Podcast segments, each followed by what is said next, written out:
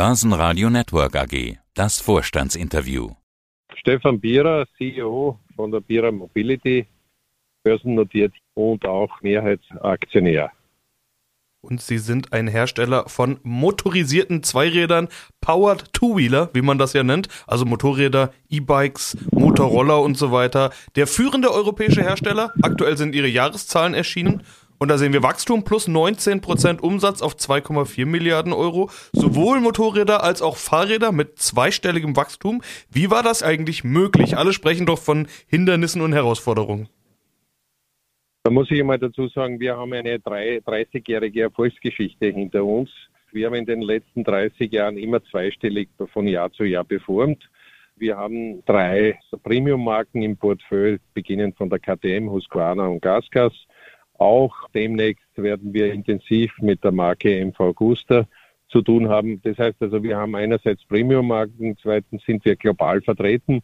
Wir haben mehr als 60 Prozent außerhalb von Europa. Was Sie mich hier fragen, das ist ein bisschen die enge Betrachtung aus europäischer Sicht. So das sind die Dinge. Und Unternehmertum heißt auch mit schwierigen Bedingungen umzugehen und nicht nur herumjammern und sonst was und auf Staatshilfe zu rufen. Ja, alles klar. Das heißt, Sie haben den Laden im Griff, so wie es mal salopp formulieren. Es kamen auch die Zahlen eines Wettbewerbers, nämlich Harley Davidson, und die haben in China ausgesprochen gutes Geschäft gemacht. Deshalb wollte ich mal fragen, wie lief eigentlich Ihr China-Geschäft? Ist Asien ein Markt, den man so ein bisschen vergisst?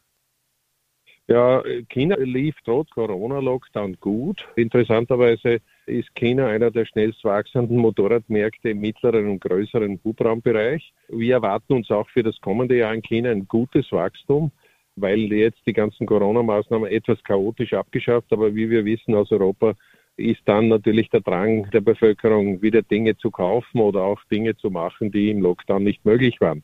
Also das sehen wir sehr positiv. Darüber hinaus muss man auch dazu sagen, wir haben eine strategische Partnerschaft in China, in Hangzhou, südwestlich von Shanghai, mit dem einen der drei führenden Motorradherstellern, CF Moto. Wir haben dort ein gemeinsames Joint Venture, wo unsere Mittelklasse-Plattform 650 bis 790 Kubikzentimeter produziert wird. Und trotz Corona ist die Fabrik fertig geworden und seit einem Jahr wird produziert. Also wir haben diesbezüglich große Hoffnungen. Sie haben jetzt gesagt, man muss selbst aktiv sein, sozusagen als Unternehmer. Das letzte Jahr war ja geprägt von Lieferkettenproblemen. Sie hatten im letzten Interview schon kurz davon gesprochen, aber wenn man Ihre Zahlen sieht, dann waren Sie ja offenbar trotz allem lieferfähig oder wäre das Wachstum sonst noch viel größer gewesen? Ah ja, das erste Halbjahr war schon sehr schwierig. Also das war immens geprägt durch Lieferketten, insbesondere Semiconductor, also Halbleiter. Ich möchte den Namen eines deutschen Tier Ones nicht nennen, der hier die europäische Fahrzeugindustrie mit einer Triage beeinträchtigt hat. Also ich sage es ganz offen, wir waren nicht in der Lage, 15.000 Straßenmotorräder zu produzieren. Aber im zweiten Halbjahr hat sich das gelegt und vor allem für uns ist im zweiten Halbjahr Geländemotorradsaison und da vor allem in Amerika und wir haben da sofort reagiert, haben die Produktion gesteigert und haben also diese Chance genutzt und haben nicht nur das erste Halbjahr ausgeglichen, sondern haben es auch besser abgeliefert. Es ist fast ein Plus 20 und ein weiteres Rekordjahr geliefert. Ja, das ist halt letztendlich äh, professionelles Management, Unternehmer, da mit schwierigen Situationen klare Entscheidungen, schnell zu reagieren. Es ist sicher manchmal auch ein Mut notwendig und ja, so funktioniert es. Auch sportlich lief's gut. 17 Weltmeistertitel habe ich in der Pressemeldung gesehen. Wie wichtig ist sowas eigentlich für Sie? Ist das schön? Ist das Marketing oder geht's weit darüber hinaus? Man muss hier unterscheiden. Im Geländesport ist das die letzte Stufe der Entwicklung, denn die Motorräder, die im Motocross oder auf der Rallye Dakar oder wie auch immer im, im Enduro gefahren wird, gibt's ja dann meistens ein Jahr später oder in, in der laufenden Produktion. Da sagen wir Win on Sunday, Sell on Monday. Ja, im Bereich äh, Straßensport, MotoGP ist es ein hoch, ich würde sagen 70, 80 Prozent Brand Awareness, Markenbekanntheit. Und die Technologie ist hier Prototypentechnologie, wo ich würde mal sagen, das ein oder andere früher oder später auch in die Serie kommt. Aber in erster Linie ist das Marketing. Den Gewinn will ich noch ansprechen. EBIT 235 Millionen Euro plus 22 Prozent, also sogar leicht überproportional zum Umsatzwachstum. Eins der großen Themen des letzten Jahres war ja die Inflation. Alles ist teurer geworden, Einkauf, Produktion, Strompreise und, und, und. Sieht aber nicht so aus, als würden Sie unter gestiegenen Kosten leiden, sondern ganz im Gegenteil. Vermutlich können Sie Preise offenbar gut weitergeben. Das ist bedingt durch das Produkt. Das ist ein Sport, ein Freizeitprodukt, wo sie also sehr kurze Lebenszeiträume haben. Also alle drei Jahre in der Regel haben sie neue Modelle, wo sie so Preispunkte neu definieren. Sie haben also hier immer Preisplanungen nach Modelljahr. Das heißt, sie haben hier ein System, dass es ihnen flexibel jährliche Möglichkeiten gibt. Das nächste Thema ist, dass wir natürlich nicht energieintensiv sind. Das ist Assemblierung. Sie haben also hier keinen hohen Energieaufwand. Natürlich wird im heurigen Jahr die, sage ich, gute Erhöhung der Löhne und Gehälter, wir waren über sieben Prozent, wobei auch aufgrund des guten Erfolges, und darauf sind wir stolz, haben wir auch jeden Mitarbeiter von uns 3000 Euro Inflationsprämie zahlen können. Ja, aber Erfolg muss man auch teilen und letztendlich hier entsprechend reagieren, um die Preise in den Märkten zu rechtfertigen.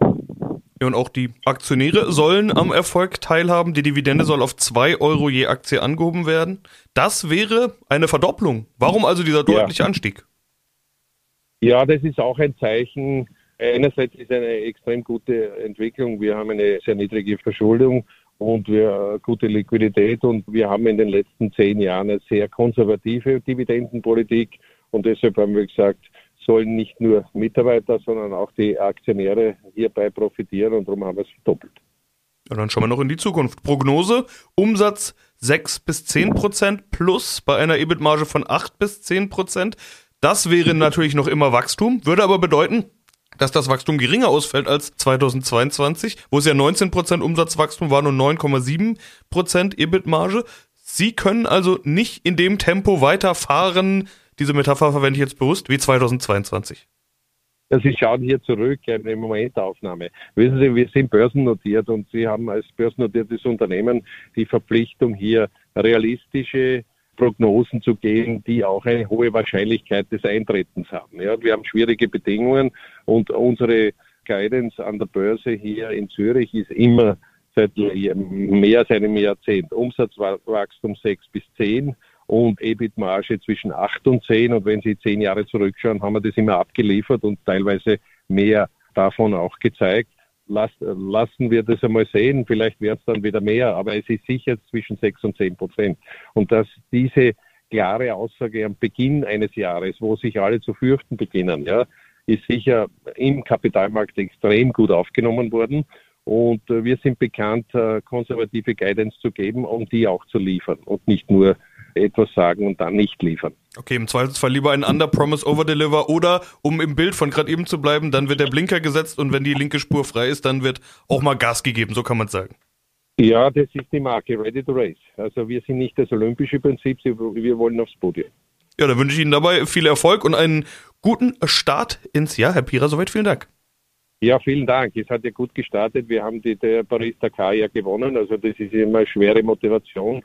Also realistisch, optimistisch in 2023. Vielen Dank. Börsenradio Network AG. Das Börsenradio. Hat Ihnen dieser Podcast der Wiener Börse gefallen? Dann lassen Sie es uns doch wissen und bewerten Sie unseren Podcast mit vollen fünf Sternen. Vielen Dank und bis zum nächsten Podcast. Alles rund um Börse.